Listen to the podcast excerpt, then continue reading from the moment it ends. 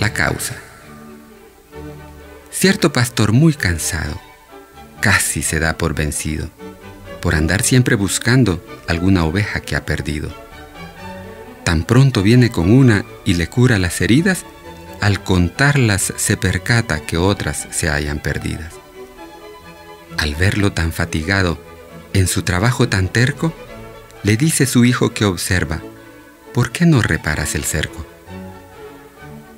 La mayoría de personas viven secando el agua derramada en vez de cerrar el grifo de lavamanos. No importa cuánto se esfuerce, siempre estará mojado. ¿Le ha sucedido alguna vez? Usted y su cónyuge se enojan, discuten, se gritan, se dejan de hablar por un rato, pero por la noche ya pasó el enojo, se besan y se reconcilian. Pero no discutieron serenamente ni encontraron la causa del enojo. Al día siguiente vuelven a pelear por lo mismo. Los problemas en el matrimonio deben ser eliminados buscando la causa a la vez que hacemos algo para mitigar el dolor de los efectos. A veces queremos reprimir el dolor que produce un problema, pero esto es como si quisiéramos evitar que saliera el vapor de una olla que está sobre la hornilla de una estufa encendida.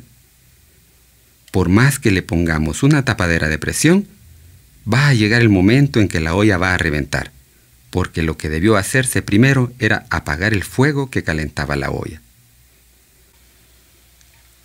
Otros creen que si ignoran el problema, éste va a desaparecer, y hacen igual que un avestruz que cuando es perseguido por el enemigo y ya está cansado de correr, mete la cabeza en un agujero.